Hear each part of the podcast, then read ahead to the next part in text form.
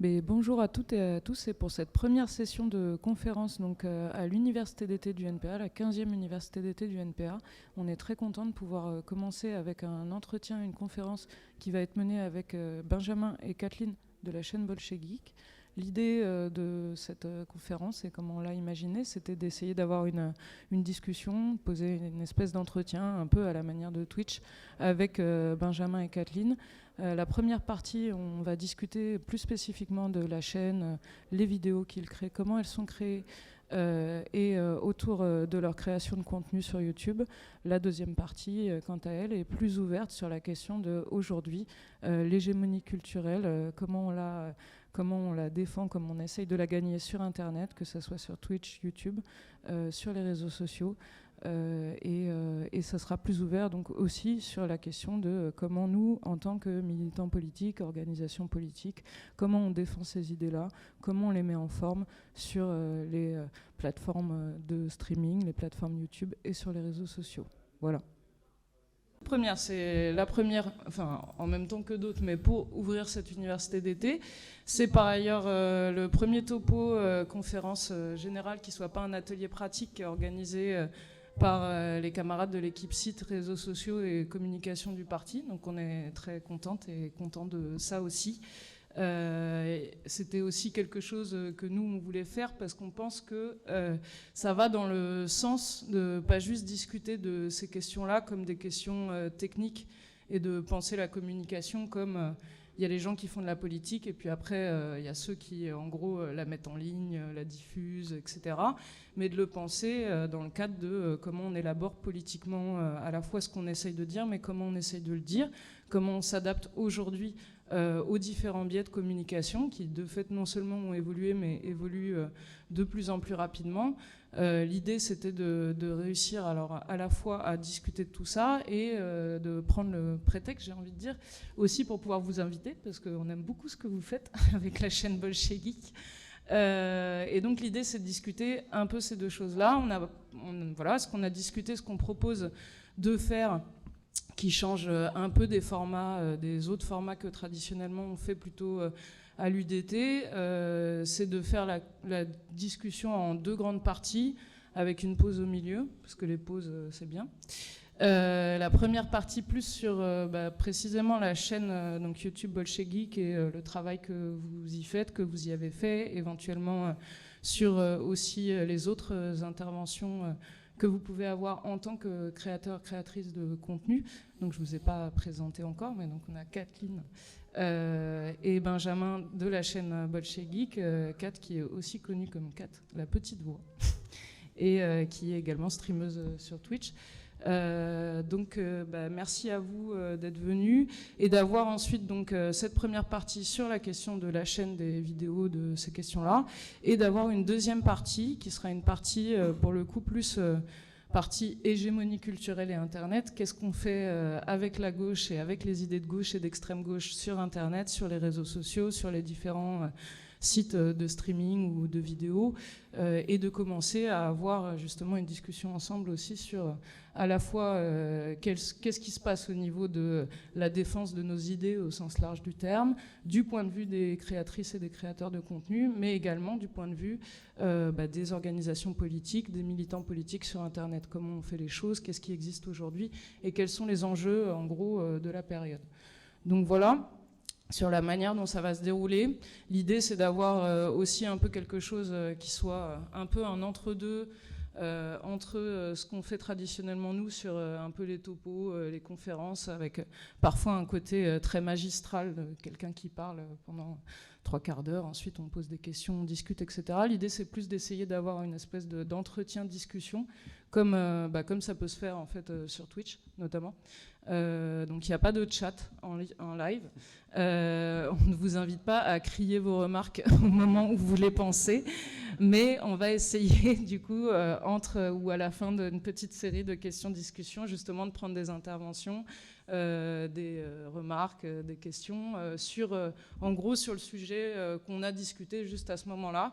Et on va évoluer. Il y a sans doute des choses que vous aurez envie d'aborder dès le début, mais sur lesquelles on reviendra un peu plus tard. Voilà, l'idée c'est d'essayer de rendre ça un peu plus, un peu plus fluide et participatif parce que c'est quand même aussi l'idée quand on discute de ce genre de, nouveaux moyens de communication, quoi. C'est que la question de la participation euh, est active, elle est euh, politiquement présente, importante, euh, et elle pose aussi toutes ces questions de démocratie.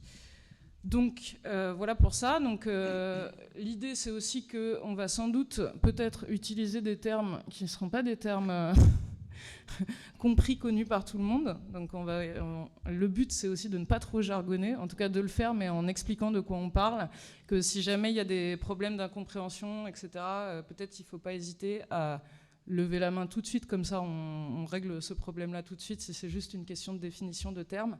Comme ça, euh, parce que je pense que l'important justement c'est de pouvoir euh, vous entendre, de pouvoir entendre ce que les camarades ils ont à dire sur leurs pratiques culturelle, politique euh, sur Internet, sur YouTube, sur Twitch, etc.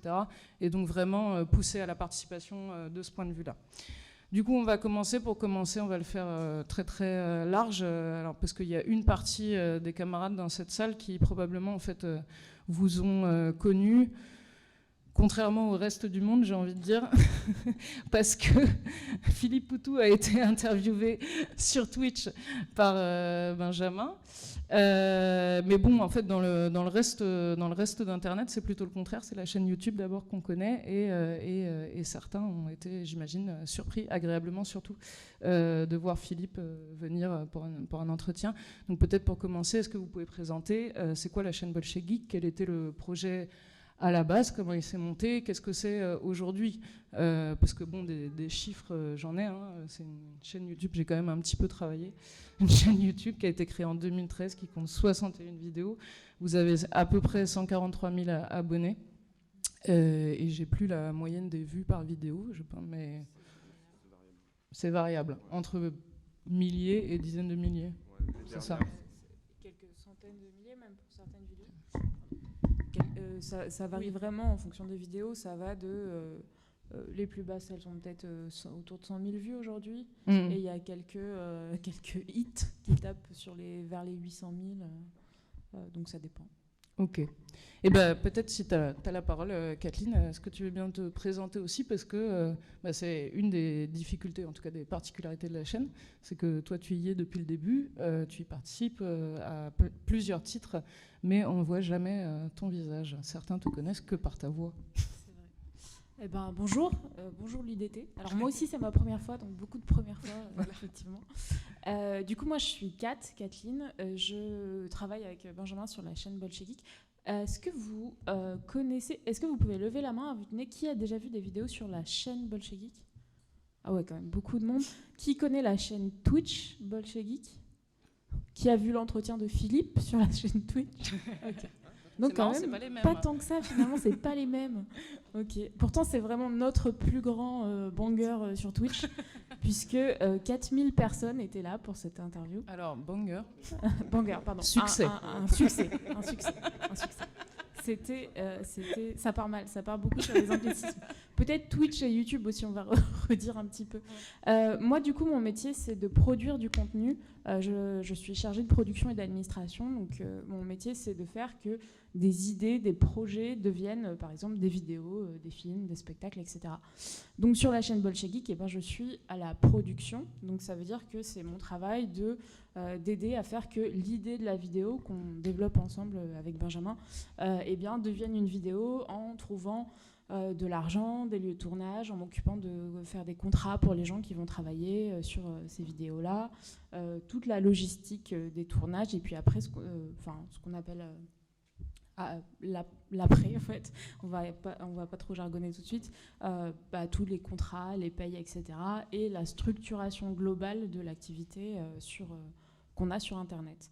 Euh, et sur les, sur les vidéos, il y a une petite partie euh, éditoriale pour moi, puisque euh, je, discute des sujets avec Benjamin, j'éprouve tous les scripts, donc les, les, premiers jets de vidéo, quand il écrit ce qu'on veut raconter sur les sujets, on, on a un dialogue là-dessus. À chaque fois, je relis les scripts, je corrige, j'enlève ce qui ne va pas, je le fais remodifier plein de choses, etc. Quand on arrive à un, donc, euh, un script, une version de la vidéo à l'écrit euh, qui nous convient à tous les deux, on tourne avec toute l'équipe. Donc on y reviendra, mais il y a une équipe sur la chaîne Bolshevik, on n'est pas que tous les deux.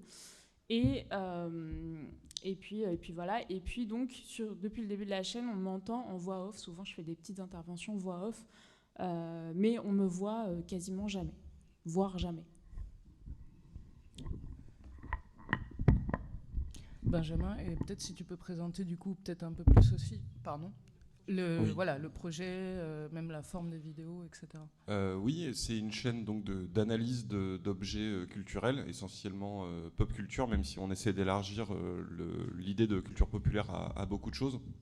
Donc d'où le pseudo d'ailleurs Bolche Geek, parce que c'était beaucoup autour de la culture geek à la base, même si on, voilà, on l'a un petit peu ouvert. Là, on a fait euh, on avait fait des choses sur euh, Noël, on avait fait des choses sur euh, le Monopoly ou plein, plein de choses comme ça. La, fête de l'UMA, on l'a on l'a traité comme ça là, par exemple, parce qu'on travaille aussi pour l'UMA, mais on, va y revenir. Et bon, la chaîne, elle a pas mal évolué, hein, parce qu'on est passé par plein plein de, phases un petit peu expérimentales. C'était un hobby à la base, mais depuis que c'est un petit peu stabilisé, que c'est vraiment professionnalisé, on va dire, on appelle ça du vidéo essai maintenant, apparemment c'est le terme. Euh, qui est employé euh, pour ça, c'est-à-dire qu'en gros, ça va être, euh, à la différence de la critique de film ou de choses comme ça, ça va être plutôt une analyse qui va partir de ces objets-là, alors qui peuvent être des films, des jeux vidéo, des séries, n'importe quoi, pour traiter de sujets sociaux, même un peu philo, puis politiques évidemment, et, en fait, voilà, avec un angle toujours spécifique et une, problématique. Ok. Alors, donc, pourquoi, en gros, la question c'est aussi euh, pourquoi on vous a invité? Donc il y a évidemment, euh, bah, nous on pense que c'est important aussi de discuter des contenus culturels, y compris euh, parce qu'on fait la culture, on pense qu'on devrait faire la culture. Bolchevique, j'allais dire Bolchevique, pourquoi c'est de gauche? Donc il y a un indice dans le nom, mais on pourrait se dire, on pourrait se dire qu'un nom c'est toujours un nom.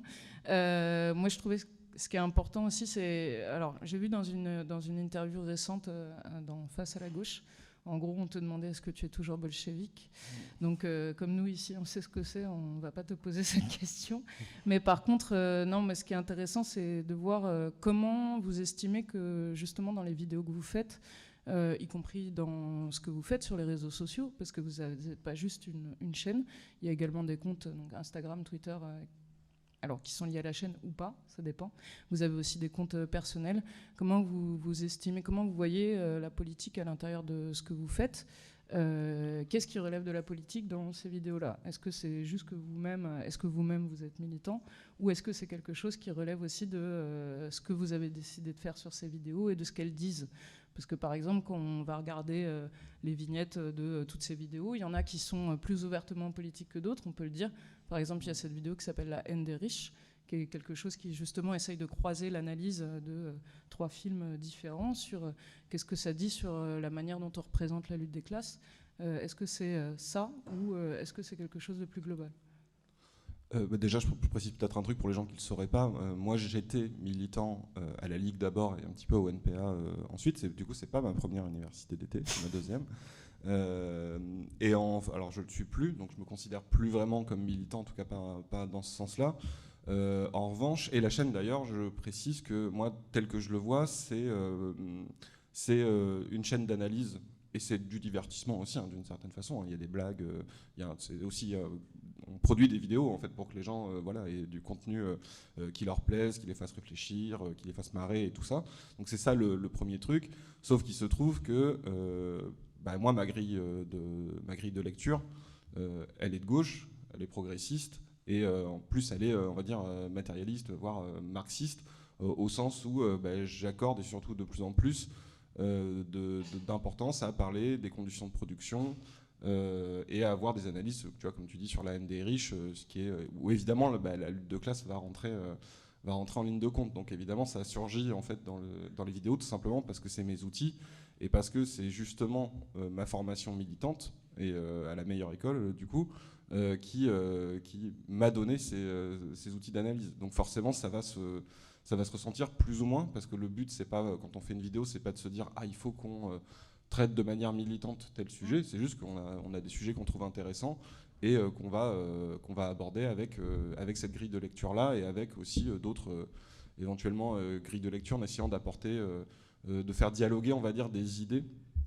euh, des idées, qu'elles soient ouais, effectivement politiques ou euh, un petit peu de vulgarisation de sociaux ou de philo ou de choses comme ça, et de le faire au travers d'objets euh, culturels pour les comprendre un petit peu différemment, pour les aborder un petit peu différemment, et, euh, les faire passer aussi euh, comme, un, comme, on va dire, comme un véhicule de ces idées-là, au sens où, on, voilà, on va dire, euh, bah, regardez, euh, je reprends ton exemple, la vidéo de la haine des riches, qui était euh, donc quatre films de 2019, euh, où il y avait une question de, de, de, de lutte des classes et comment les, riches étaient représentés, et euh, on trouvait qu'il y avait un, un truc dans l'air du temps qui était regardé dans la culture populaire. Là, il y a une, presque une tendance, une mode de, euh, de représenter les riches comme des, des salopards, quoi.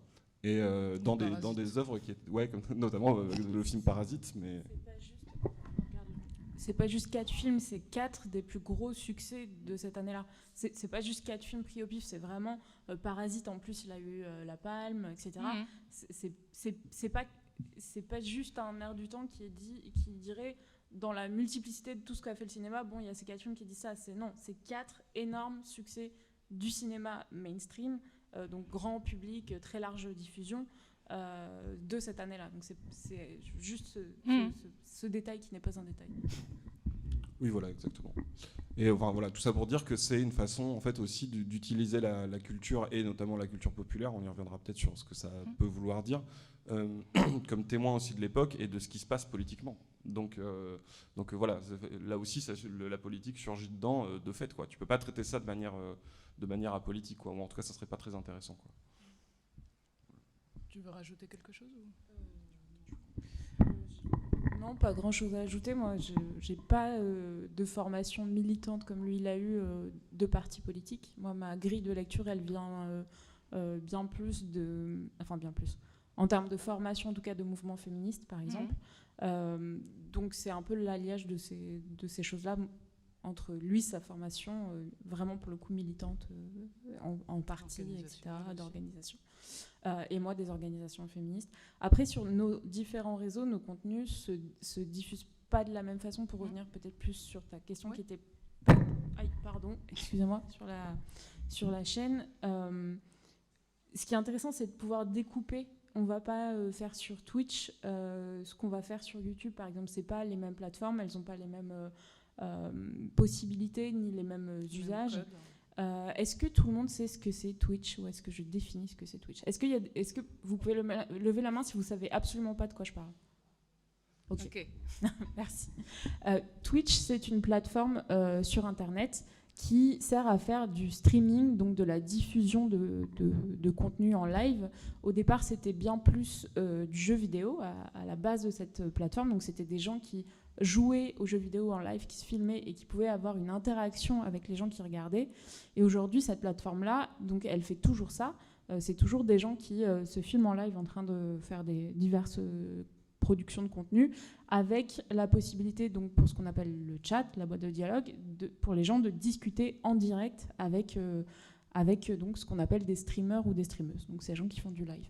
Euh, du jeu vidéo, ça s'est hyper élargi. Maintenant, vous avez euh, énormément de contenu euh, sur Twitch. Vous avez des gens qui parlent de politique, qui font ce qu'on appelle du react, donc qui regardent du contenu et qui réagissent en live. Vous avez, je ne vais pas faire la liste parce qu'elle est, infinie. Mais du coup, contrairement à YouTube où en fait on fait une vidéo qu'on produit, qu'on poste, à partir de là vous pouvez la voir, la vidéo est terminée, vous pouvez mettre des commentaires, etc. Là vous avez une interaction qui est indirecte avec nous, on va aller lire vos commentaires, éventuellement euh, y répondre, vous laisser y répondre entre vous.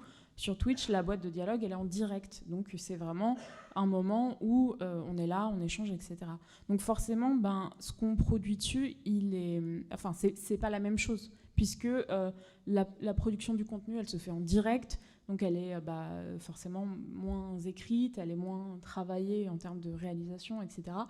Euh, mais du coup, ça nous permet aussi, en tout cas moi par exemple, ce que je fais sur Twitch, ça me permet d'avoir des contenus qui, euh, qui sont très différents de choses que j'aurais fait sur la chaîne Mm. euh, ou que j'aurais pas fait sur la chaîne justement puisque bah, par exemple ma chaîne Twitch c'est mon espace à moi Et du coup, bah, on va plus explorer des choses qui sont peut-être plus proches de moi, ma culture militante. Donc peut-être avoir des contenus, par exemple, juste exclusivement féministes ou qui se veulent féministes et voir s'ils le sont ou pas.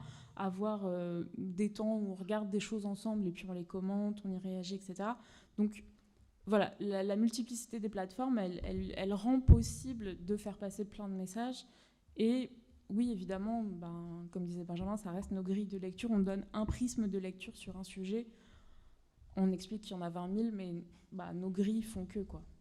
C'est vrai, même si après vous faites des choix aussi dans de quoi vous décidez de parler. C'est vrai à la fois pour la chaîne YouTube, donc on l'a dit, il y a plein d'autres vidéos, euh, mais c'est vrai aussi pour euh, les streams, par exemple pour ce que tu fais. Euh, ce que tu me racontais par exemple sur la série de réactions à une série de vidéos qui a été publiée sur Arte, mais peut-être je te laisse présenter ça. Oui. Euh, alors du coup, c'est quelque chose que j'ai fait récemment sur Twitch, donc euh, dans la partie qu'on appelle du react, donc regarder quelque chose euh, en direct et y réagir. il se trouve que j'ai regardé une petite série de vidéos qui est produite et diffusée sur Arte qui s'appelle Music Queens. Je ne sais pas si vous, vous avez regardé. Et l'idée de ça, c'était donc l'idée d'Arte, c'est de mettre des femmes qui ont marqué l'histoire de la musique en avant par une petite vidéo en animation, donc c'est c'est tout animé, tout dessiné, c'est très joli, euh, de deux minutes et qui présente des femmes ayant marqué l'histoire de la musique. Euh, donc l'idée que j'avais au départ, c'était de dire, euh, on va regarder ça, et puis en deux minutes, on n'apprend quand même pas forcément énormément de choses sur les gens. Donc l'idée, c'était ensuite d'ouvrir des pages Wikipédia, des articles et tout, et de montrer aux gens qui, qui regardaient donc, mon public sur Twitch de dire, bah voilà, sur ces gens-là, vous pouvez faire en 2-3 minutes de recherche pas mal de découvertes, de choses qui sont intéressantes et on peut aborder plein de sujets. Euh, on peut, euh, j'en sais rien, sur la vidéo sur Barbara, on a parlé euh, de la Gestapo, sur la vidéo sur Anne Sylvestre, on a parlé du Parti populaire français, on a parlé du MLF, on a parlé d'avortement, on a parlé de plein de choses. Enfin bref, une personne, un sujet peut ouvrir un milliard de discussions en fonction des, bah, choses qui ont marqué sa carrière, sa vie, etc. Sauf que ça s'est pas du tout passé comme prévu, puisque celles et ceux du coup qui ont regardé Music Queens, vous avez peut-être remarqué que c'est une série qui, est complètement euh, euh, marketée, au sens avec des outils marketing euh, féministes, mais qui l'est pas du tout, qui l'est vraiment pas du tout. C'est-à-dire que c'est hyper infantilisant pour les femmes qui sont présentées. On ne présente que très peu de choses de leur carrière. On ne présente pas leur plus grand succès. On ne dit pas en quoi elles ont été pionnières. Je vous donne juste quelques exemples. Mais par exemple, dans les choses qui m'ont marqué, qui m'ont un peu outré, déjà la vidéo sur Dolly Parton, elle s'appelle Dolly. Donc Dolly n'a plus de nom de famille. ok. Je ne sais pas si vous savez qui est Dolly Parton, mais c'est vraiment une, pionnière, une personne est, qui est qui un pilier de la musique, euh, notamment. Euh, euh, hein Country. Notamment country, notamment, elle est beaucoup plus connue aux États-Unis qu'en France, mais en fait, elle est mondialement très connue, cette personne. Donc, déjà, rien que ça, on passe sur les deux minutes, peut-être une minute cinquante, à nous parler d'à quel point elle est belle, qu'elle a des gros seins, des ongles hyper polis, des belles perruques, etc. Dolly Parton, c'est une personne qui est vraiment, mais la plus prolétaire des prolétaires. Hein. Elle est née dans une, elle dans une cabane en bois, il n'y avait pas de l'eau, d'électricité, elle avait neuf frères et sœurs, ils partageaient tous le même lit, enfin bref, euh, elle avait des parents très très très très pauvres. Elle s'est détachée de tout ça, elle, elle s'est forgée sa carrière dans la musique, elle a appris toute seule à jouer neuf instruments différents, enfin elle a eu des succès que aucune femme n'avait eu avant dans l'histoire de la musique, bref, etc. Donc voilà, c'est ce genre de choses. Euh, c'est dire euh, par exemple que Cindy Lauper c'est une chippie dire qu'elle fréquente des femmes euh, qui sont, comment ils disent, coiffées comme des dessous de bras en fin de soirée, etc., euh, etc. Pas parler de ses engagements militants, pas parler de ses luttes. Dire que Barbara, euh, qui est une femme qui a quand même survécu à l'inceste et à la Gestapo, n'est ni battante ni victime. Enfin, vraiment, il y a des choses qui sont... Enfin, vous, lâchez votre, votre clavier des mains, quoi. Vous vous, dites, ok, non, c'est pas possible. Donc, bah, à partir de là, ça s'est très vite transformé en, on regarde ça, on explique pourquoi ça va pas, ce qui est dit là, et ensuite, en quelques minutes, sur, euh, sur des pages Wikipédia, des articles et tout, montrer bah, que non, en fait, ces femmes-là, si elles ont marqué l'histoire de la musique, c'est parce qu'elles avaient des choses à dire, parce qu'elles ont eu des carrières qu'à l'époque personne n'avait, et surtout pas des femmes, qu'elles se sont battues pour en arriver là, notamment contre des systèmes euh, patriarcaux euh, hyper vénères, contre des systèmes capitalistes hyper vénères, et notamment envers les femmes encore plus, puisque vous savez évidemment tous ici que ça va ensemble. à tes souhaits. Et, et du coup, du coup, voilà, c'est ça qu'on fait aussi, quoi. C'est de dire, bah non, ça va pas. Et euh, cet exemple, je trouve, il est très intéressant parce qu'en fait, ça permet, euh, j'imagine, pour des camarades qui n'ont pas l'habitude de consommer ou de participer à des contenus culturels de la sorte, de comprendre. Euh, alors deux choses, déjà la manière dont ça se passe, comprendre le format dans lequel ça se passe, mais par ailleurs une des manières que, alors surtout les jeunes, pas que, mais que du coup les gens ont de d'utiliser Internet et y compris de faire de la politique sur Internet. Et notamment, effectivement, il y a beaucoup d'analyses euh, de euh, alors les productions culturelles au sens large du terme, euh, y compris la question de la culture populaire. Bah, nous, au NPA et dans notre courant, la question de la culture en général, de la création culturelle, artistique, c'est quelque chose de très important, y compris parce que, voilà, sous le capitalisme, il y a la culture officielle, la culture pas officielle, la culture des marges, etc. Et qu'il y a à la fois les créations, par exemple les vidéos, les films, ou euh, y compris Pif Gadget euh, parfois, euh, auxquels vous réagissez. mais il y a aussi l'analyse justement de ces trucs-là. Par exemple, moi, ce qui me frappe, c'est quand, en gros, on est de gauche et on traîne sur Internet, on voit qu'il y a des gens. Alors, il y a des gens qui font de la politique sur Internet, puis il y a des gens, ils font autre chose mais on sait qu'ils sont de gauche, y compris euh, ils défendent des choses sur la question de quel type d'analyse, euh, ce que tu disais là à l'instant, par exemple sur les contenus féministes, c'est quelque chose qui s'est beaucoup développé, les réseaux féministes, sur l'analyse, en gros, comment on analyse de manière féministe les grosses productions euh, populaires, les films, etc. et d'ailleurs, il y a aussi beaucoup de vulgarisation scientifique enfin sur YouTube en particulier, les grosses chaînes qui marchent très bien et que, en gros, euh, qui sont de gauche et que les gens de gauche euh, aiment regarder, c'est beaucoup de vulgarisation. Vous, c'est pas exactement ça, c'est plus de l'analyse. Euh, et, et, ça, bon, effectivement, tu le disais, c'est intéressant parce qu'en fait, bon, le principe, parmi d'autres, le principe du marxisme, c'est aussi analyser le monde, mais afin de le changer. Et de ce point de vue-là, on pense que, effectivement, analyser la culture populaire, essayer de donner des clés de lecture aux gens euh, sur ce qu'ils voient, sur ce qu'ils entendent, sur, et ce qui est la production du système dominant, bah, c'est super important. Euh, et, par ailleurs, c'est marrant parce que, alors là, vous êtes euh, les seuls qu'on a invités, mais on a bon espoir pour l'année prochaine, peut-être justement de réussir à faire peut-être une, table ronde avec d'autres créatrices, d'autres créateurs de contenu, notamment autour du, du, cinéma. Le cinéma et les séries, il y a plusieurs chaînes, il y a le cinéma et politique, il y a plusieurs chaînes de gauche, pour le dire comme ça, euh, qui essayent d'analyser. Est-ce que est-ce que c'est possible, peut-être Benjamin ou Kathleen, euh, est-ce qu'il y a quelque chose justement d'un enjeu particulier autour du cinéma et de la culture populaire?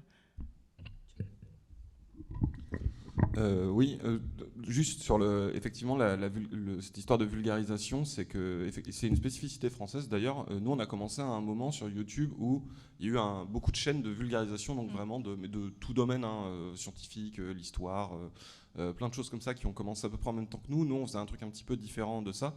Et euh, c'est assez, euh, c'est très populaire en France, ce, type de format. Et effectivement, alors il y, y, a un truc de dire oui, mais c'est de la science, donc c'est neutre, etc. Mais en réalité, bon voilà, pas, pas, grand monde est dupe de ça, donc effectivement, il y a des idées qui passent par là. Et il y a aussi un autre truc qui a pris le relais euh, pour parler des autres contenus, c'est que bah, maintenant, des, contenus militants, là, vraiment au sens propre, il y en a beaucoup qui se sont développés sur l'angle de la vulgarisation, parce qu'en fait, c'est un format qui existe déjà et qui est assez populaire, et où, effectivement, plutôt que de juste parler de, de, de, science ou de choses comme ça, tu peux faire de la vulga de, de marxisme, en fait, euh, si tu veux. Enfin, ce qu'on fait en formation. Euh, dans, les orgas, dans les orgas aussi, et sur Twitch aussi. C'est-à-dire que, bah, par exemple, pour prendre d'autres exemples, euh, comme euh, une personne comme Maudie, mm. qui a une formation, qui est universitaire elle-même et qui est streameuse, qui fait hein, des jeux vidéo, euh, des trucs de, vraiment de streaming très très classiques, qui est vraiment une animatrice, c'est du, divertissement aussi. Elle fait des lectures de sociologie, par exemple. Elle va vulgariser des concepts, elle va lire des, des, livres de sociaux, des enquêtes aussi, expliquer le travail de sociologie, et ça s'y prête complètement. Ça s'y prête complètement, autant sur YouTube que sur Twitch, avec deux effets différents, parce que sur Twitch, il y a le côté aussi interactif et du coup il y a presque un côté euh, pas court magistral mais il y a quand même il y a une petite verticalité mais il y a quand même un échange en fait un peu permanent et il y a les questions des gens et tout ça donc ça se développe euh, ça se développe énormément Effectivement, nous, on est sur un angle un petit peu différent. Euh, non pas que ce soit pas bien de, faire ça, bien au contraire. Mais voilà, moi, je suis pas vulgarisateur, je me sens pas vulgarisateur. Je suis pas vraiment universitaire non plus, donc Donc voilà, c'est pas exactement mon angle. Moi, c'est plus l'analyse, justement. C'est pour ça qu'on dit, on dit vidéo essai. Et là, effectivement, il y a tout un, type, de contenu qui est produit, euh, pas qu'en France, hein, d'ailleurs, c'est beaucoup parti euh, des, États-Unis, enfin en tout cas des, Anglo-Saxons, euh, la forme du vidéo essai, c'est-à-dire d'aller ouais, parler d'un sujet au travers, d'œuvres, mais comme un essai, un livre, en fait, c'est vraiment la même chose, juste en format vidéo avec le petit plus de c'est un peu cool parce qu'on fait des montages un peu avec des jolies images. C'est aussi pour ça que ça se fait beaucoup sur du cinéma, pour une raison tout bonnement matérielle qui est euh, qu'on a des images, quoi, et qu'on peut, essayer de faire parler ces images, de les faire résonner entre elles et de, leur donner du sens et de leur donner du sens politique. Et c'est un truc qui se fait, euh, vraiment depuis quelques années énormément et qui se développe, euh, beaucoup. Donc, il y a ça. Et il y a effectivement le rapport à la culture, qui est, que justement les gens ils, investissent en fait politiquement ces choses-là. Euh, y compris quand ça, c'est pas, il n'y a, pas que ce qui est politiquement déjà dedans mis par les auteurs ou des choses comme ça. Il y a aussi euh, les gens eux-mêmes, ils ont un rapport politique en fait à ce qu'ils consomment comme objet culturel et ça c'est hyper intéressant. Euh, ou aussi à ce qu'ils produisent comme objet culturel. Ça peut, ça peut être aussi, c'est un sujet aussi qui revient assez régulièrement. Et il y a la question de quelle culture tu défends et comment. Mmh. Et ça c'est hyper politique effectivement parce que culture populaire en fait c'est un terme qui est hyper vague et mm. polysémique et euh, moi ça m'arrange parce que je peux l'employer un peu dans des termes différents. Et je pense même qu'à gauche il y, a un, petit euh, y compris dans l'extrême gauche hein, malheureusement il y a il y a des petits quiproquos euh, là-dessus. Et moi j'ai l'impression que c'est le cas depuis assez longtemps. C'est que comme on vit dans une culture qui est une culture de, de masse de l'industrie du monde industriel et, du, et qui est mondialisée en plus il y a un amalgame entre ce qu'on appellera euh, la culture populaire ou la culture pop ou la pop culture, etc., et la culture de masse et la culture euh, de marché produite par le capitalisme, beaucoup américain, puisque c'est le, plus gros soft power dans la culture populaire euh, mondiale, même si est, il est disputé. Et en fait, il y a, je pense, eu à gauche beaucoup une rupture avec ce type de culture populaire dans, le sens où elle est associée ouais, au fric, à mm. euh, des productions un peu euh, apolitiques, euh, tièdes, qui sont juste des purs produits de consommation, des bidons de lessive, etc. Ce qui est le cas. Mm. C'est une vraie chose.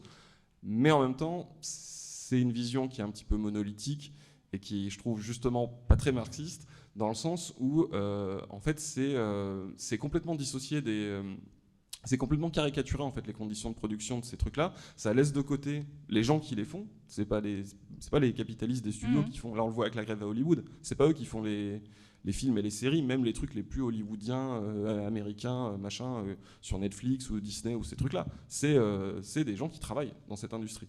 Donc il y, y, a des contradictions en fait qui sont intéressantes là-dedans à, à, discuter. Et puis il y a aussi le fait que quand on dit culture populaire, c'est aussi que et c'est pas juste culture de masse au sens de ah les masses euh, informes qui euh, bouffent de la merde, je sais pas quoi. C'est aussi que les, les c'est la culture aussi des classes populaires. Mmh. C'est-à-dire que alors et, et c'est là où en fait c'est plus intéressant que, que, ça en a l'air, c'est qu'en réalité il y a des cultures populaires. Mmh. Et même euh, je prends l'exemple de la culture geek qui est la mienne un petit peu à la base, qui est déjà censée être une, une, sous-culture. à la base et qui est une culture qui en réalité vient bon je vais peut-être pas expliquer culture geek vous voyez le enfin un petit peu voilà, les, jeux vidéo, les comic books, euh, les mangas, euh, la SF, ce genre de. En fait, vous voyez, c'est déjà c'est plein plein de choses en même temps, et ça vient plutôt des marges. C'était une mm. culture qui était euh, pas considérée et tout. Bon, c'est une culture qui a gagné et qui est devenue pour le coup hégémonique. c'est pour ça qu'on se tape que des films de super-héros à la con tous les ans jusqu'à l'overdose. C'est qu'en fait, on les geeks, on a gagné. Désolé, voilà. Et, et du coup, c'est plus vraiment une c'est plus vraiment une sous-culture. Et ce, qu'on constate en revanche, c'est que il y a plein de subdivisions de ça. Euh, je pense que par exemple, un truc qui est, très simple, maintenant, les gens, j'ai l'impression, ont quand même compris que la science-fiction, c'est plus juste des vaisseaux spatiaux qui font piou-piou. Les gens ont quand même compris que, euh, ouais, il y avait de la politique dans la science-fiction, que c'était un genre très très politique. Il y a de la prospective, il y a, des auteurs très très engagés, des autrices très très engagées euh, là-dedans.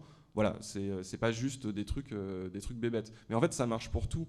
Et il y a plein de publics différents. Et la, sociologie de ces publics et ce qui, ce qui, ce qu'ils mettent dedans politiquement, même un peu parfois involontairement, est euh, super intéressant et hyper politique. Je prends un exemple qui est justement un truc que moi je connais mal et que j'aimerais bien justement m'y intéresser.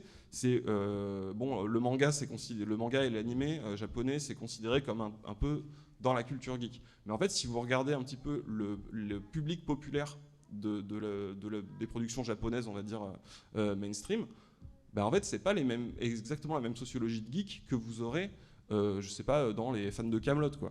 Genre, c'est, par exemple, c'est euh, les shonen qui sont euh, les, les, mangas très très populaires, vous voyez Naruto, euh, les trucs comme ça et tout, One Piece, c'est ultra populaire, notamment chez des gens de banlieue.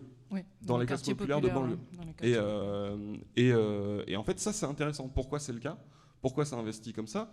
Et au-delà même de ce qu'on pourrait dire de, de, de ce que c'est que le shonen, de ce que ça porte comme valeur, de ce que ça porte du, je sais pas, du soft power japonais, il y a un sujet de pourquoi euh, ça touche euh, ces catégories de gens-là, et pourquoi d'autres trucs touchent d'autres catégories de gens-là, et qu'est-ce qu'ils voient dedans. Et ça, c'est super intéressant. Par exemple, il y a un truc qui me, que j'aimerais trop traiter un jour, qui me fait, qui je trouve hyper emblématique. Ça, parce que ça paraît tout bête, mais en réalité, c'est super intéressant. Euh, les gens connaissent peut-être Dragon Ball Z parce que c'était au, au, Club, Dorothée et tout, donc en France, c'est un petit peu connu et c'est très mal considéré du, du fait de cette époque-là. Et il y a une blague courante sur Internet qui est que Vegeta, qui est un des personnages de Dragon Ball Z, est algérien. Ce qui, pour les gens qui connaissent pas DBZ, n'a aucun sens. Vegeta n'est pas algérien. Et je crois même pas qu'il y ait l'Algérie dans Dragon Ball Z. Et puis c'est, euh, voilà, ils n'ont pas, vraiment de nationalité. C'est une production japonaise et tout. Mais c'est un vrai truc. C'est-à-dire que les gens, pour, il y a, pour plein de gens, Vegeta il est algérien. Et c'est une blague euh, récurrente euh, et tout. Et en fait, c'est lié à des codes, en fait, à sa façon de, se comporter, à des, à des, stéréotypes et tout. Et ça parle vraiment à des gens. C'est qu'il y, y, a des gens, et notamment des gens qui sont issus de l'immigration algérienne, disent mais oui mais trop Vegeta, il est algérien. Et en fait c'est intéressant. parce qu'en fait c'est une, euh. une, réappropriation complète.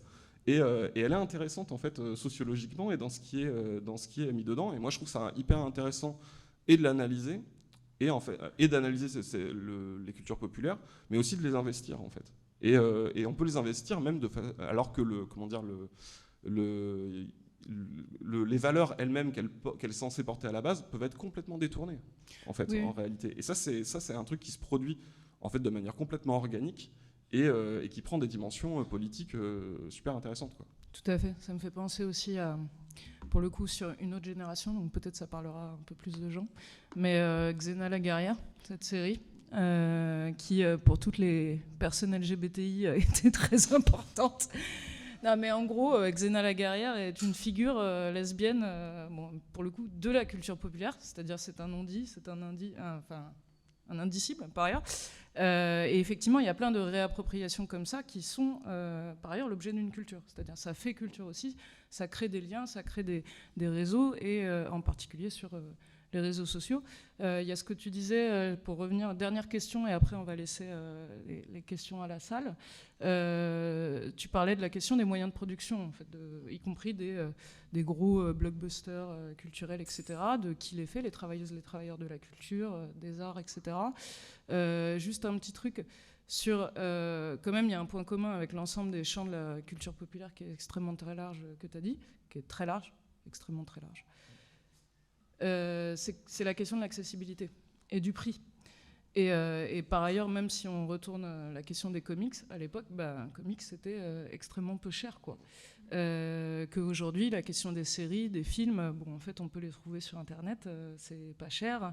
Y compris, il y a quand même cette dimension-là, c'est-à-dire que la culture populaire, la culture de masse, c'est aussi celle qui est accessible. Euh, mais pour revenir du coup sur la question des moyens de production, pour le coup, je me tourne euh, vers toi, Kathleen. Toi, c'est vraiment plus euh, pour le coup ton travail. quel, enfin, je sais pas, qu'est-ce que ça veut dire aujourd'hui justement de, de créer des contenus et notamment des vidéos? Parce que c'est quelque chose de, enfin, c'est un projet qui est plus long avec mmh. beaucoup plus de personnes impliquées dessus c'est intéressant parce qu'en fait, on, réfléchit et on pose jamais cette discussion-là entre nous. nous mmh on voit une vidéo, on la regarde, euh, qu'est-ce que ça implique en termes de moyens de production et euh, quelles conséquences ça a par ailleurs sur euh, quel type de format on fait, quelle plateforme on utilise. Oui, il faut savoir que la particularité de faire de la vidéo sur YouTube, c'est que normalement, si vous avez une connexion Internet, vous avez accès à YouTube à peu près gratuitement, moyennant le prix de votre connexion Internet, votre forfait, etc au contenu qu'on produit. Donc ça veut dire que nous, ce qu'on met comme, comme investissement quand on produit une vidéo, on le fait dans un système où on n'attend pas de retour. Enfin, c'est plus compliqué que ça, mais en tout cas, pas de retour direct sur euh, investissement par rapport à, Voilà, c'est pas que le cinéma, euh, on, tourne un film, on le met au cinéma, vous achetez un ticket et les recettes, bon, c'est très complexe comme système financier, mais vont en partie pour rembourser la production du film. Euh, donc, en ça, c'est quand même déjà de base un choix politique qu'on fait, mais que plein de gens font, après pour différentes raisons, mais euh, en tout cas, nous, dans notre vision des choses, mettre ça à disposition sur Internet euh, pour les gens, c'est hyper important. Euh, après, ça veut dire que derrière, nous, il faut qu'on trouve un moyen de financer tout ça et de faire que ça fonctionne. Il y a différents moyens qui sont, qui sont utilisés. déjà, on est dans un système français qui a, qui a un système d'exception culturelle, donc on bénéficie à, à, ce titre de beaucoup de choses qui sont à notre portée si on les sollicite, notamment euh, des aides, des subventions et autres financements publics via, euh, par exemple, le CNC, le Centre national du cinéma et de l'image animée, via d'autres types de financements, des, appels à projets, des régions, etc. Euh, et ça, c'est hyper important. Et, et je rappelle à ce titre l'importance de défendre nos systèmes de subventionnement français parce que c'est vraiment, vraiment super important. ça, c'est une première chose. Euh, et de défendre aussi des régimes spécifiques, parce qu'on y reviendra peut-être aussi dans les... Il faut que j'arrête de taper dans ce micro. Euh, dans, les, dans la manière dont on produit les choses. Mais nous, par exemple, euh, la manière dont on salarie une partie des gens qui travaillent sur nos vidéos, c'est l'intermittence. Il y a combien de personnes qui travaillent aujourd'hui sur vos vidéos? Alors, ça dépend des projets vidéo, mais sur une vidéo sur la chaîne, classiquement, il va y avoir trois ou quatre personnes. Il va y avoir Benjamin, euh, moi, euh, notre cadreur qui s'appelle euh, Maxime Noyon, qui a aussi une chaîne YouTube d'ailleurs qui s'appelle Le Fils de Pub, mm. On a un, compositeur qui nous fait certaines musiques pour certains, certains programmes qui s'appelle 2080, enfin son nom d'artiste c'est 2080, sur les vidéos de la chaîne et on a des monteurs et des monteuses. Donc ça peut être euh, pareil, c'est tous des gens qui font de la vidéo. Donc euh, ça peut être, euh, je cite les chaînes au pif, si vous les retenez bien, sinon c'est pas grave. Mais il y a Ace Modé, qui est une chaîne spécialisée dans le cinéma plutôt des années 2000. vous avez Le Coin du Bis, qui est, si vous êtes particulièrement cinéphile de trucs hyper pointus, notamment sur le cinéma bis, c'est une des meilleures chaînes pour vous. et vous avez aussi Camille, qui a une chaîne de coop qui s'appelle Osmosis, qui est plutôt sur, sur le sur Twitch pour le coup, mm. qui font du montage pour nous. Donc à chaque fois, voilà, on a un monteur, un cadreur, un monteur ou une monteuse, un cadreur, euh, nous deux au minimum, donc quatre personnes sur les, vidéos sur la chaîne. Sur l'UMA, euh, on est plus nombreux. Évidemment, c'est un format euh, sur lequel on, c'est un format qui est acheté par le journal L'Humanité. Donc là, on va rajouter une personne qui a fait le générique, plus de mm. morceaux à la musique. On a une personne qui nous fait les miniatures. Euh, donc c'est une équipe beaucoup plus vaste. On a euh, euh, des locaux pour le tournage, etc. etc. Donc on, sur, sur une moyenne, on est entre, entre, 5 et, 7-8 personnes par vidéo. notre plus gros moyen de financement aujourd'hui, ça reste les gens. le public, les gens qui nous donnent sur Tipeee, sur Utip, etc. Enfin, qui, sont des plateformes, qui sont des plateformes de dons. Euh, donc c'est un système qui est quand même très particulier parce que euh, on, fait des vidéos qu'on met gratuitement, enfin accessibles gratuitement en ligne sur YouTube et en échange, certaines personnes qui ont envie, les moyens, les capacités, etc., nous donnent de l'argent en échange pour euh, nous, nous, remercier en quelque sorte de faire ce travail-là. et puis ensuite, bah, ça va être, moi, mon travail de trouver justement des gens qui achètent ces vidéos. Euh, type l'Humanité ou d'autres médias, mm. par exemple, qui vont faire qu'on va pouvoir aussi, pendant un certain temps, avoir une, une, série de vidéos qui va être achetée, donc financée. Et donc là, on a plus de possibilités. Euh, et qui pourront euh, aider à financer d'autres vidéos. Quoi. Exact. Alors, en général, quand on vend un format, l'argent de ce format-là finance vraiment que ce format-là. Mais après, c'est un système aussi qui fait que tout s'entretient.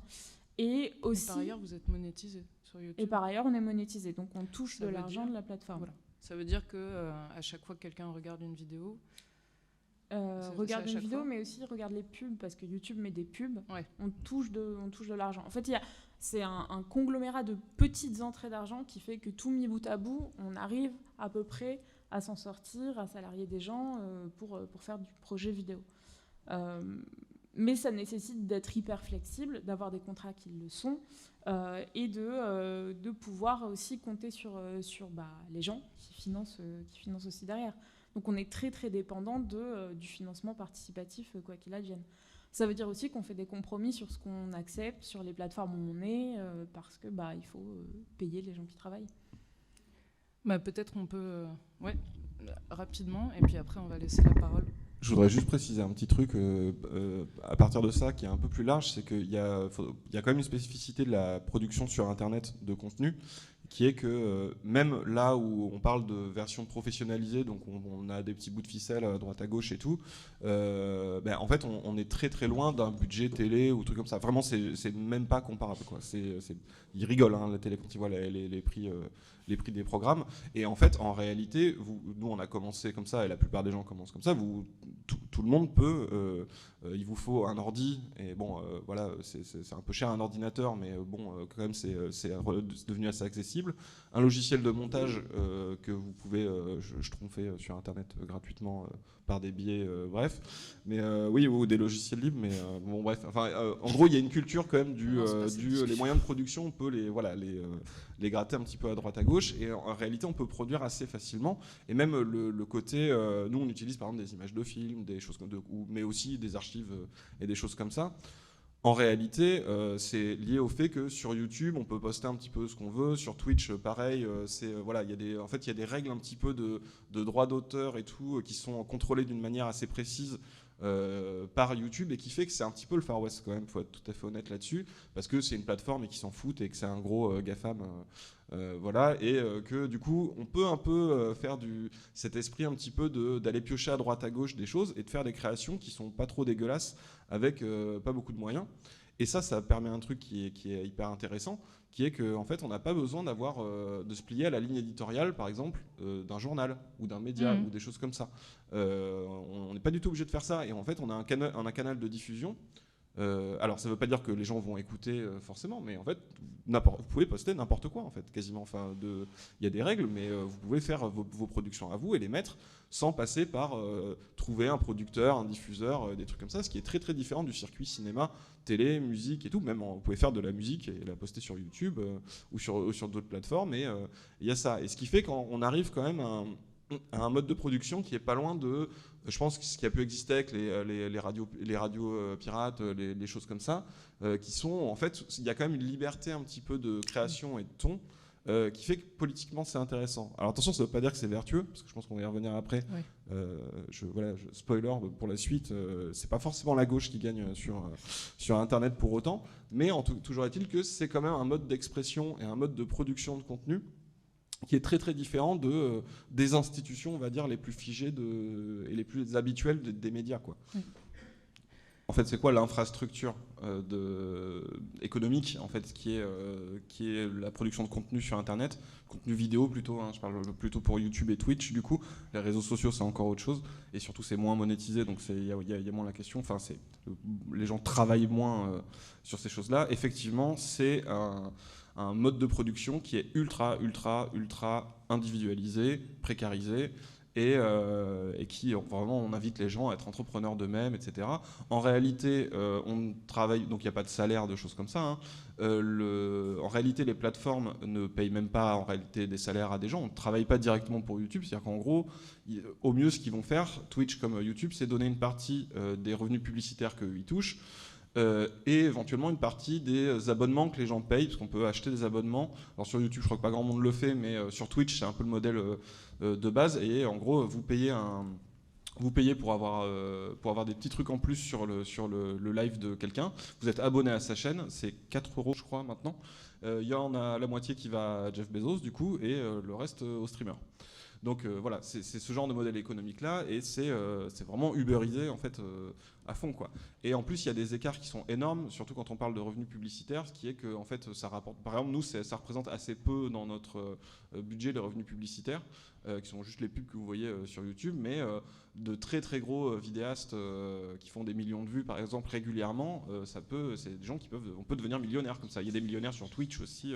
C'est, il y a des écarts qui sont énormes là-dessus. Donc comment on peut sortir de ça? Ben, En fait, c'est, pas si simple que ça de combattre, combattre les structures. Il y a quand même des alternatives qui sont notamment le financement participatif, c'est-à-dire ce que tu disais sur euh, Tipeee, KissKissBankBank, des trucs comme ça, c'est-à-dire que les gens mécènent en fait les chaînes qui en réalité est une des meilleures alternatives. Après, je le dis un peu pour nous, c'est qu'en fait, ce qui nous permet, nous, de ne pas être dépendant du nombre de vues, c'est-à-dire, par exemple, de tout, bêtement dire, on va faire un sujet qui est peut-être pas le plus vendeur euh, possible, mais on a envie d'en parler, on trouve que c'est important. Il va peut-être faire moins de vues que d'habitude, et eh ben c'est pas grave puisque les gens nous soutiennent financièrement, donc c'est pas on n'est pas dépendant des vues. En tout cas, on est beaucoup moins euh, dépendant des vues, même si on le reste euh, en partie. Donc ça, ça, ça, aide un petit peu à avoir une forme d'indépendance, ou aussi de, par exemple, pouvoir se dire, bah, cette vidéo, ça va prendre trois mois. Euh, à faire, on n'est pas obligé d'en faire une toutes les semaines et tout. et en fait, comme les gens nous soutiennent, eh ben, on peut prendre le temps de faire un truc plus long ou plus construit ou voilà, un petit peu plus bossé. Donc il y a une forme d'indépendance qui peut, qui peut passer par là. Après, il y a la question de comment les gens se payent. C'est-à-dire que nous, effectivement, on a le truc de euh, on a ce pot pourri de plein plein de sources de revenus. Euh, ah oui, j'ai oublié de dire un truc, il y a aussi les, partenariats, c'est-à-dire, euh, je ne sais plus qui en a parlé, mais le fait un peu d'être l'homme sandwich, c'est-à-dire les placements produits. En fait, dans votre vidéo, vous allez dire, elle est sponsorisée par tel truc, et vous faites de la pub pour une marque ou un truc comme ça, ce qui est un des modèles de financement, genre NordVPN, qui finance énormément de trucs comme ça.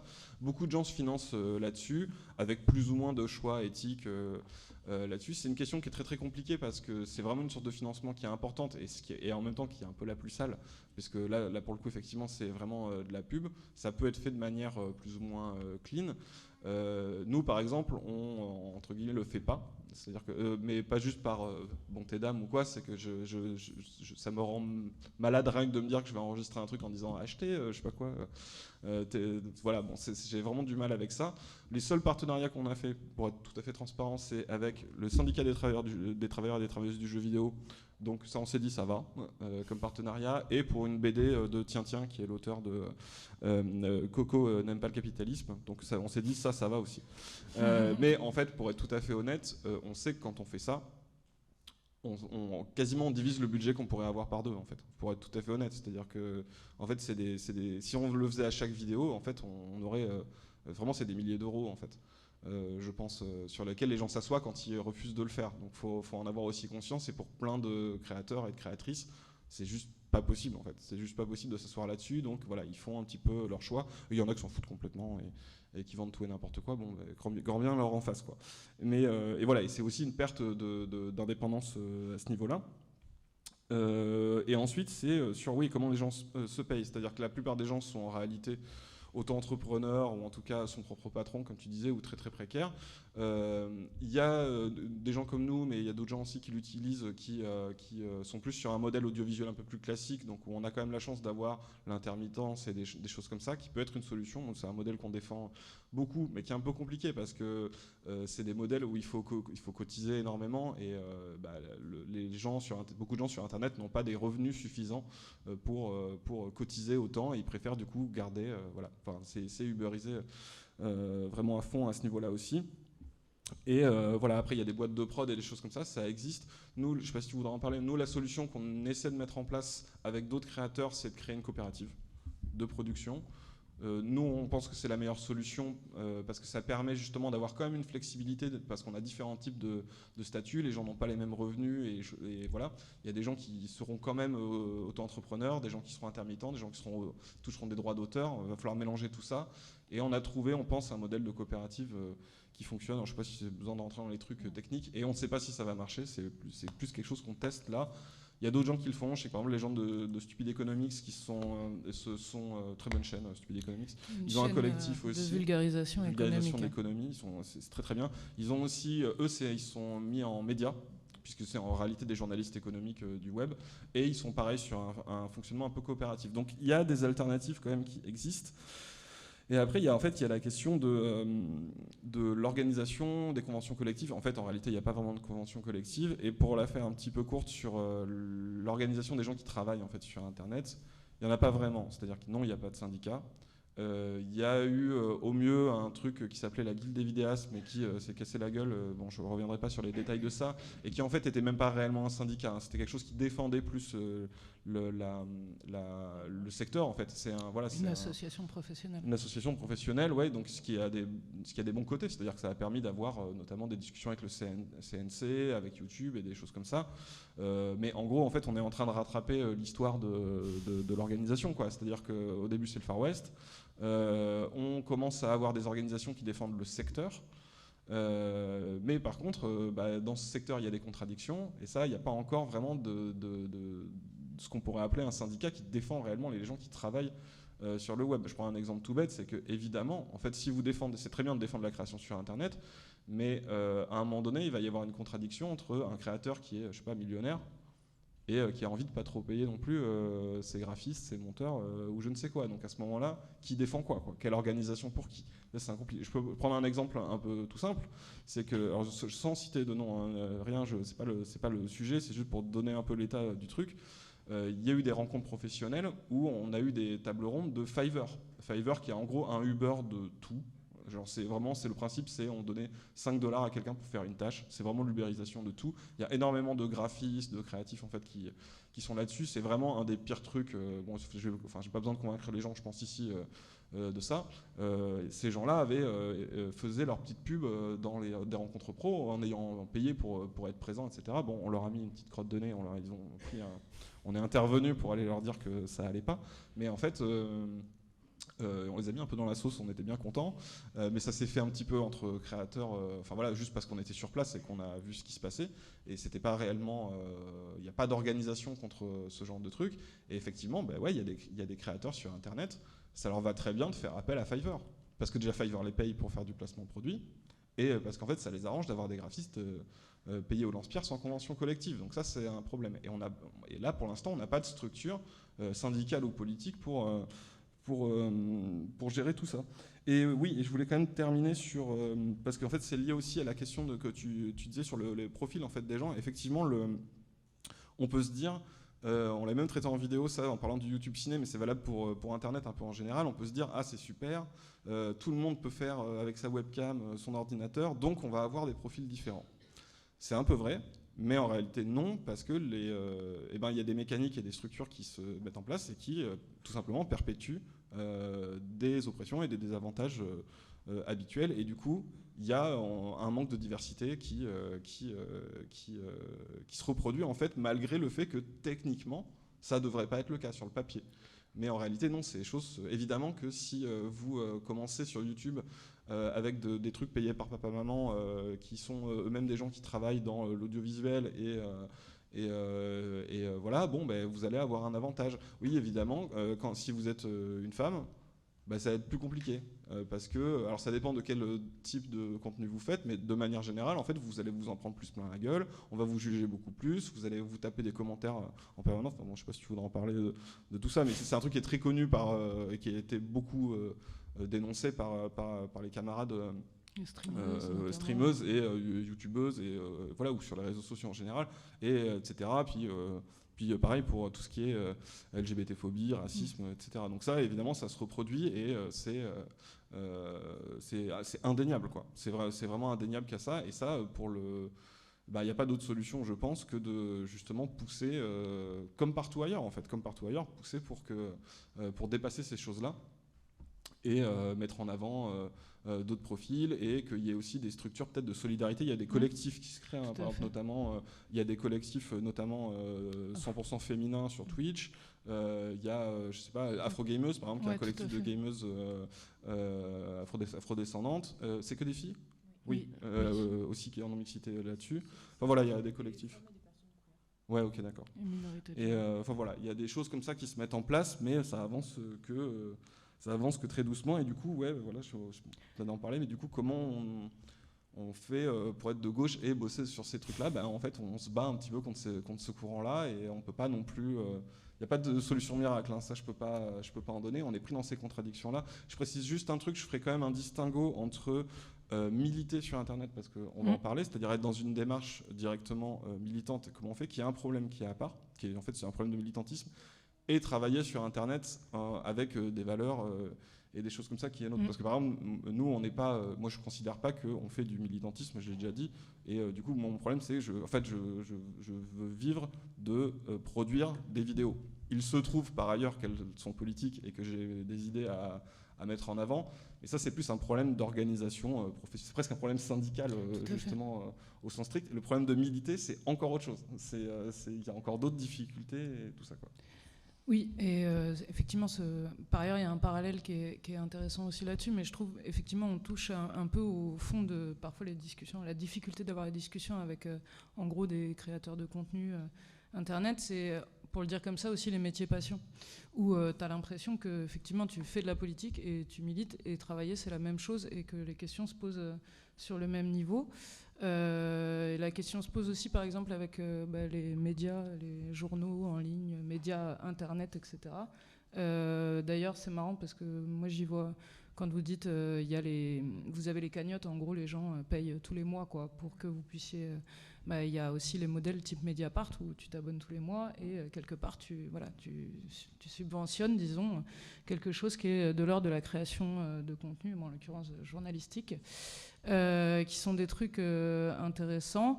Euh, par exemple, nous, une des difficultés, effectivement, c'est que tout le monde n'est pas vraiment à égalité, parce que tout le monde peut poster, mais ce qu'on oublie, c'est qu'il y a des algorithmes, que les plateformes, elles décident de mettre en avant telle ou telle vidéo selon des codes qui sont pour une partie su et ouverts, et pour une autre, en fait, un peu obscurs. même si objectivement, effectivement, on voit toujours, c'est plutôt toujours mettre en avant les plus gros, etc. Euh, sur Twitch notamment, c'est euh, un gros débat. Euh, qu'est-ce que la plateforme Twitch décide de mettre en avant? C'est-à-dire quand on se connecte la première fois, qu'est-ce qui va être sur la page d'ouverture? Voilà, exactement le carrousel. donc il y a tous ces enjeux-là. Euh, par exemple, nous, euh, en tant que parti, effectivement, nous, on refuse la monétisation sur YouTube, ça paraît évident. Quand vous regardez une vidéo de, du NPA de l'anticapitaliste, il n'y a pas de pub avant. Euh, sur la question de Twitch, où on se pose la question effectivement d'ouvrir une chaîne, c'est pareil. Nous, on va couper en gros la possibilité d'abonnement, quoi, parce que vous voyez bien que politiquement, ça pose tout un tas de soucis. Pour autant, on utilise ces plateformes de la même manière qu'on utilise Twitter, etc. Bon, ça c'est des contradictions euh, pour le coup auxquelles on est un peu euh, couramment euh, confronté. confronté voilà. Alors, ah, t'es anticapitaliste et t'as une veste Adidas. Ça va, on peut assumer. donc il y a cette question-là. Peut-être pour avancer là-dessus, ça soulève notamment une des difficultés des contradictions. On pourra arriver euh, direct là-dessus sur euh, la question de euh, la manière dont marchent ces chaînes et ces plateformes. Et du coup, les difficultés de comment tu fais quelque chose qui est quand même assez mis en avant pour pouvoir être vu. Et en même temps, qui correspond politiquement à ce que tu veux. Et typiquement, quelque chose de très difficile pour nous en tant que militants politiques et chaînes d'organisation, c'est la question de l'individualisation. Parce que vraiment, YouTube, les réseaux sociaux en général, Twitch, sont basés sur le fait que quelqu'un incarne une chaîne, euh, va euh, faire ses contenus et la personne visible, là où nous, on essaye de construire quelque chose de collectif. Et en fait, pour toute une partie des travailleurs, par ailleurs, euh, de contenu YouTube, etc., c'est des boulots collectifs, c'est ce que vous avez vachement mis en avant. Et comment, comment dépasser ces questions-là quoi. Juste un petit truc sur la monétisation, c'est un très très bon exemple. Le fait de dire, euh, bah, nous on monétise pas les vidéos euh, parce que bon voilà c'est par, euh, par cohérence idéologique de l'organisation et tout, bah, un truc tout bête, ça veut dire que les vidéos seront moins mises en avant par l'algorithme. Et en fait, il faut se rendre compte. en fait, il y a plein de petits trucs comme ça. Alors après, YouTube, ils disent que c'est pas vrai, qu'ils mettent pas en avant spécialement les vidéos monétisées. Moi, j'y crois pas une seule seconde. D'autant que ça paraît logique, c'est-à-dire qu'ils mettent en avant des vidéos qui leur rapportent monétisées. Ça veut juste dire, euh, il y aura une pub avant ou pendant ou à la fin ou un truc comme ça, et euh, ça, crée du revenu publicitaire. Et c'est de ça de avec ça qu'ils font du profit. Donc, euh, donc évidemment qu'ils vont mettre plutôt ça en avant que une vidéo où il n'y a pas de pub dessus qui a juste une vidéo en gros qui, leur prend du serveur gratos. Et, euh, voilà, donc moi, ça paraît évident qu'ils fonctionnent comme ça. Et ben tu vois, déjà, il y, aurait une question. Moi, peut-être pas pour une organe, mais moi j'ai tendance à dire aux créatrices et aux créateurs qui font euh, euh, des vidéos et qui sont du non, moi je monétise pas parce que j'ai des valeurs et tout. Je dis bah non, mais monétise en fait, on s'en fout. c'est au pire, les gens ils ont adblock. et, et, en fait, tu te mets, après c'est mon avis, hein, mais en fait tu te, tu te mets des bâtons dans les roues par un petit peu un truc de pureté qui en plus c'est pas hyper grave dans ce cas-là, dans le sens où ouais bon il y aura une pub au début et c'est horrible et ça nous fait tous péter les plombs parce que c'est ça nous rend débiles, mais euh, mais en même temps, en fait, ça veut dire faire un choix aussi de euh, moins toucher de gens, parce que l'algorithme, c'est vraiment euh, l'algorithme fait tout. Il hein, faut vraiment se rendre compte de ça. c'est surtout sur YouTube et Twitch, c'est pareil. Un petit peu, même s'il y a d'autres systèmes sur, sur Twitch, les vues d'une vidéo, c'est, enfin d'une vidéo qui marche, c'est vraiment très très très majoritairement l'algorithme, c'est-à-dire que YouTube leur a montré aux gens. En fait, tout simplement, c'est basé là-dessus. Et est-ce que les gens vont cliquer sur, euh, vont cliquer sur cette vidéo, même pour des gens que vous suivez, parce qu'il y a des systèmes de, vous pouvez vous dire, bah, vous abonnez à notre chaîne. Et vous dites, bah, comme ça, je verrai toutes les vidéos. Non, ça marche pas comme ça. En fait, la consommation sur YouTube, c'est vous avez une page et on vous propose des trucs. Et juste, euh, YouTube va vous proposer selon ce que vous regardez d'habitude, à quoi vous êtes abonné, euh, est-ce que la vidéo, elle, fait, elle, déclenche des réactions, ce genre de choses. Et ça, ça fait tout le truc. C'est terrible, mais c'est comme ça que ça marche. Et en fait, le fait d'être de, plombé en termes d'audience, comme le fait d'être aidé en termes d'audience, on est à la merci totale de ça, mais totale. Et, au fait qu'il change aussi l'algorithme tout le temps et tout. Il y a eu des trucs pendant un moment, je sais plus exactement si c'est vrai, mais il y a eu des moments où, par exemple, le, YouTube euh, coulait complètement des contenus euh, LGBT. Mmh. Euh, parce qu'en fait, c'était pas ouf pour les annonceurs. Ils se disaient, oula, bon, c'est des trucs. C'était sur des trucs un peu spécifiques, ou par exemple, si vous parlez d'avortement. Euh, ils vont dire, oula, non, c'est des sujets comme ça, les annonceurs ils veulent pas trop aller dessus, donc pas trop de pubs dessus, et du coup, le contenu, il est montré à personne en fait. Il est montré à très très peu de gens, et en fait, c'est pas eux qui veulent censurer spécifiquement, ils s'en tapent. La plupart du temps, c'est juste que mécaniquement, en fait, ils vont censurer des types de contenus et à l'inverse mettre en avant des types de contenus. Et c'est pour ça que ça marche très bien de faire des trucs ultra provoques, euh, des trucs les plus bourrins euh, possibles. Euh, et ce qui, a un impact sur le discours politique, justement, sur, sur Internet, c'est que les contenus les plus provoques, un peu troll, bourrins, des fois un peu un peu sales, ce qui a fait le succès de pas mal de contenus de l'alt-right en fait américaine, c'est parce que si c'est poussé par l'algorithme, parce que les gens cliquent dessus, parce qu'ils sont curieux, parce qu'ils se disent oh là là c'est quoi et tout, et qu'en fait c'est du contenu qui est taillé en fait pour, pour marcher sur ce type de plateforme. ce qu'il ce faut bien comprendre, c'est quand même qu'on on joue à un jeu dont on n'a pas les règles. Vraiment, euh, c'est hyper opaque, que ce soit sur, sur Twitch ou sur, ou sur YouTube. Et, euh, et, du coup, c'est très bizarre de jouer à un jeu dont vous n'avez pas les règles et donc vous adaptez en permanence votre stratégie pour essayer de, euh, de faire fonctionner la chose que vous pensez qui va fonctionner. Et voire même, il y a des moments où on se questionne sur si euh, YouTube ne fait pas la même chose, c'est-à-dire mm. euh, il y a tellement de créateurs et créatrices qui vont euh, penser que ça fonctionne comme ça, qui vont se mettre à faire ça, que YouTube va dire ok, c'est ça qu'on va mettre en avant maintenant. C'est enfin c'est prise de tête, vraiment, vraiment c'est très prise de tête.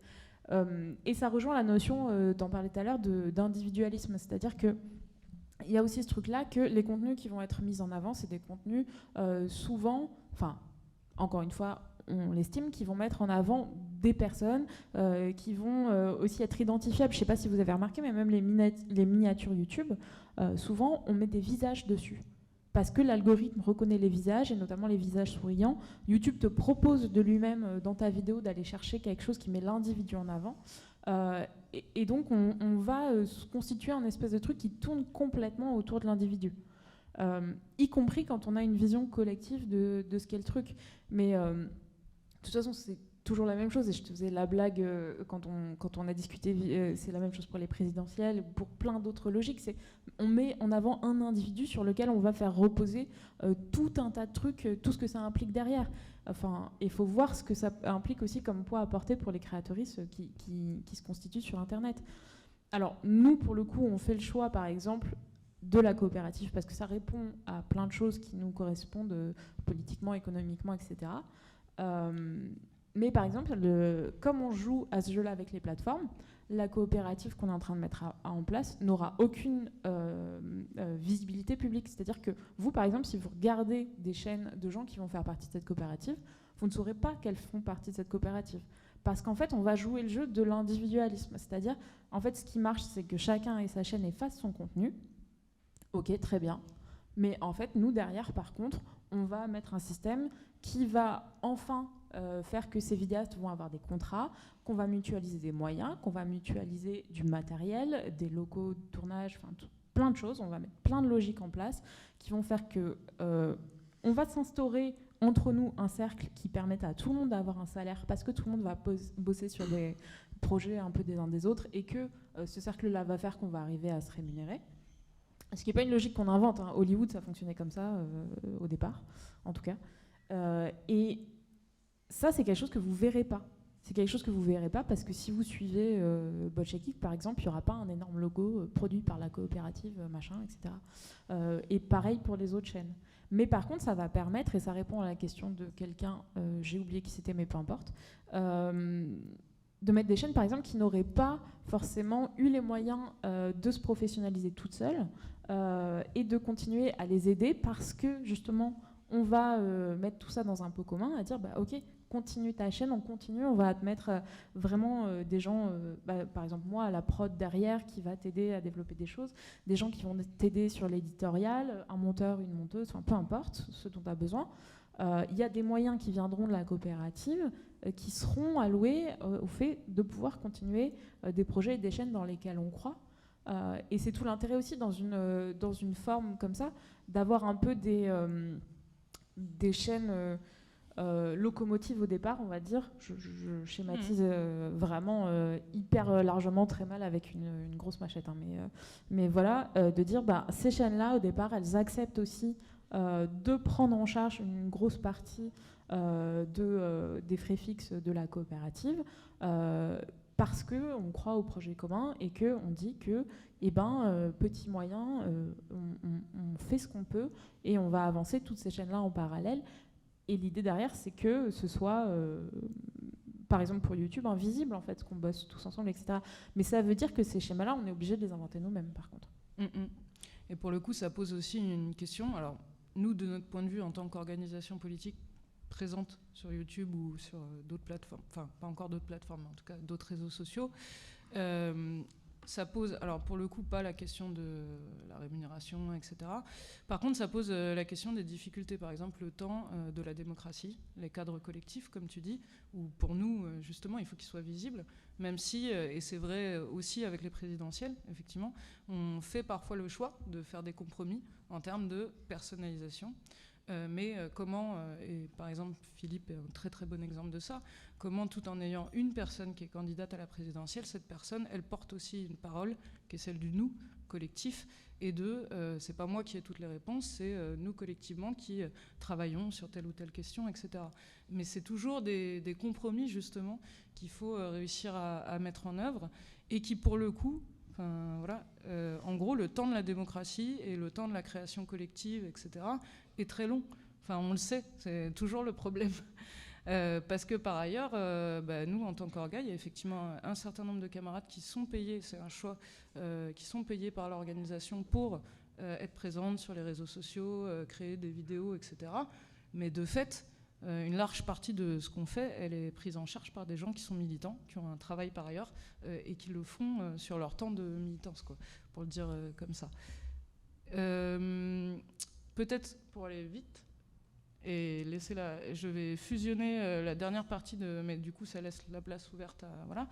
En gros, euh, l'idée c'était aussi de se dire, il y a deux choses. Il y a le rapport des créateurs de contenu à la politique et notamment aux organisations politiques, qui est quelque chose.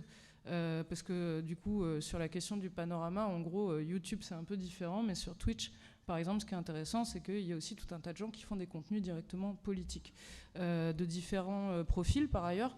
Euh, il y en a, c'est des militants, voire même des députés, les filles notamment, qui ont des chaînes Twitch, qui font des choses, mais notamment qui parlent de politique, etc. Il y a des gens qui sont des ex-militants, mais qui font par ailleurs du contenu politique, soit par exemple lié au anciennement au pire, euh, enfin, ou euh, d'autres militants, mais qui font ça. et il y a également des gens qui ne sont pas des militants d'organisations politiques, mais qui créent ces contenus-là. Donc tu l'as dit, il y a Maudit, c'est le cas évidemment d'Usul, ou d'autres personnes. Donc il y a tous ces profils-là. Et aujourd'hui, la question se pose, c'est-à-dire, en gros, qui gagne la bataille politique aujourd'hui sur Twitch, sur, Internet en général? Parce qu'il y, a effectivement quelque chose d'un peu paradoxal que l'extrême droite est extrêmement présente sur Internet, les réseaux sociaux, parce qu'en fait, elle s'y est mise en partie beaucoup plus tôt que la gauche et que l'extrême gauche, qu'il y a pour le coup un poids très très important, et y compris dans tout un tas de, comment dire, pour le coup, euh, de chaînes qui ne sont pas directement des chaînes politiques. Euh, les trucs euh, de genre bench and cigar sur moi j'aime manger de la barbaque, soulever soulever des poids et tirer ou, je sais pas quoi. Euh, et ça, c'est quelque chose qui est très présent. Sur Twitch, c'est un peu différent. Peut-être si jamais vous voulez euh, intervenir là-dessus. Et notamment sur. parce qu'il y a eu aussi des liens concrets qui se sont faits entre euh, euh, des, créateurs de contenu qui font pas de politique spécifiquement, mais qui à un moment donné ont décidé de faire de la politique. Et peut-être là-dessus le recompte du stream, où voilà, il y a plein d'éléments comme ça, de choses qui se sont passées, et notamment pendant les retraites, pendant les grèves, etc. Peut-être on peut commencer là-dessus.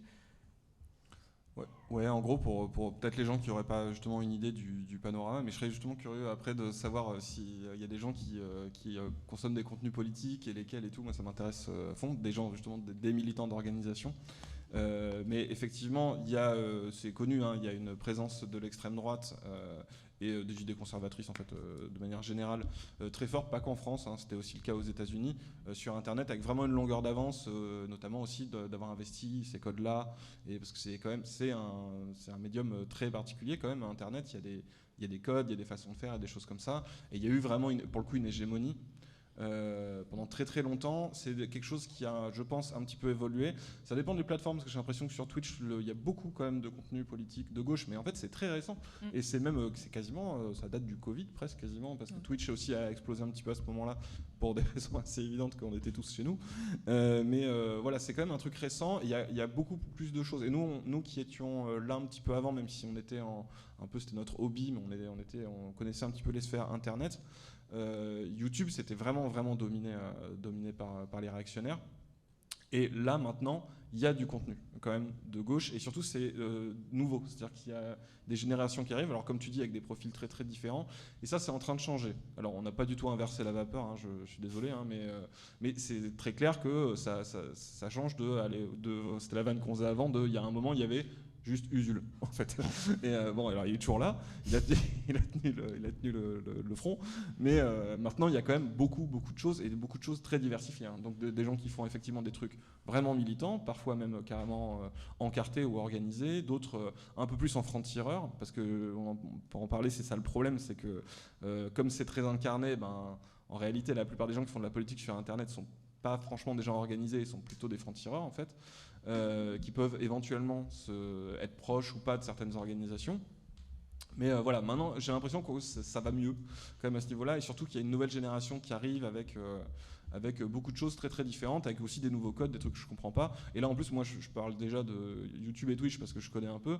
Mais par exemple, je, pourrais, je sais que sur TikTok, il se passe plein de choses. Mm. Et, mais c'est encore. moi, je, je suis déjà trop un vieux pour TikTok. Donc, je sais pas exactement ce qui s'y passe. Mais je sais que ça existe. Il y a des gens qui font de la politique sur TikTok. Et euh, voilà, c'est quand même un petit peu en train de, un petit peu en train d'évoluer euh, à ce niveau-là. Et euh, je pense que ça va continuer. je pense que ça va continuer. C'est pas un truc qui est, est une mode comme ça. Et ça va, dire, ça va être un peu vertueux, je pense à ce niveau-là. Enfin, en tout cas pour notre camp politique, que parce que ça va donner envie encore d'autres gens. Et plus on sera nombreux, en ayant des styles très très différents et des lignes politiques très très différentes. Euh, ben, plus il y aura de gens qui vont euh, euh, s'aider les uns les autres à se faire monter, etc. Et plus ça va devenir un truc aussi d'investir ce champ-là. Donc je suis pas, je suis pas pessimiste, je suis pas pessimiste là-dessus. Il y a même des logiques de de, groupes, et tu en as parlé tout à l'heure, avec des groupes qui se constituent et qui, mm. qui s'entretiennent. Alors c'est beaucoup plus évident sur Twitch, mais, mais par exemple, dans l'univers Twitch, il y a ce qu'on appelle la Zawa Prod, qui a beaucoup de streamers et streameuses euh, au sein de cette prod-là, les plus connus étant Daniel Raz, euh, mais pas que, et notamment énormément euh, de, personnes LGBTQI+, qui sont arrivées par, ce biais-là, qui sont tous et toutes politisés, et qui parlent en, en, permanence de politique, et qui, en fait, font partie d'un même euh, j'aurais tendance à jargonner un peu Twitch, mais dire d'un même lore, euh, d'un même euh, historique, euh, d'un même univers. quoi. C'est c'est leur Marvel à eux, on va dire. mais, euh, et ce groupe-là se, nourrit et s'entretient et se renvoie les communautés, etc. Et donc fait monter quelque chose de- d'hyper important. Et en parallèle, euh, enfin en- vraiment littéralement dans le même temps à côté, il y a vraiment euh, des gens qui développent cette pensée-là euh, et qui font partie de groupes différents, mais qui savent ou peuvent éventuellement se rassembler sur des moments euh, politiques. Et là-dessus, sur, euh, euh, c'est très propre. euh, Enfin, c'est du, du- du- Là, je parle vraiment de la sphère française Twitch.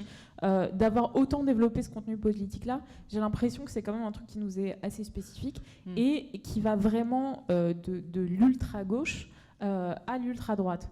Encore que euh, l'ultra-droite a tendance à se faire un peu, euh, un peu euh, ban Twitch parce qu'ils ont du mal avec, par exemple, ne pas être antisémite ou ne pas être ce genre de choses. Donc évidemment, là, là ça dégage et ça fait plaisir. Mais, mais voilà, il y a des logiques, il y a des logiques de groupe, il y a des logiques communes, là où évidemment euh, Twitch reste un, un média hyper, euh, hy- hyper individualisant. Et c'est là où, par exemple, pour des partis ou pour des groupes militants, etc., ça peut être intéressant d'avoir des rapprochements avec ces gens-là parce qu'ils vont faire passer au quotidien euh, un message politique qui peut rejoindre le message euh, politique, par exemple, d'un parti, mais, euh, mais en se revendiquant, comme disait Benj, franc-tireur, et en disant je parle pour moi, je parle pas au nom de leur gars politique, parce que justement, je ne suis pas dans ces temps de prise de décision commune, je n'ai pas vocation à être porte-parole pour, pour un mouvement spécifique, mais en revanche, en termes d'affinité euh, politique et idéologique, je vais quasiment euh, toute l'année euh, faire camp- enfin, campagne, c'est pas le bon terme, Défendre les idées. euh. défendre les idées et vous renvoyer euh, vers ces milieux-là en disant mais en fait euh, allez-y, éventuellement encartez-vous, allez voir ce qui se passe dans les groupes militants, etc. Et il y en a des dizaines et des dizaines et des dizaines de streamers et streameuses qui font ça à l'année et qui ont de plus en plus d'audience. Ça a commencé par des gens qui étaient vraiment dans leur coin avec des très petites communautés et aujourd'hui euh, euh, qu'on aille de, euh, j'en sais rien, Usul, Daniel Raz à Nathalie ou l'Antistream, c'est, ça reste des, des grosses audiences en fait par rapport à, la moyenne Twitch. Et c'est hyper intéressant de, de voir ça se mettre en place. Quoi. Alors attends,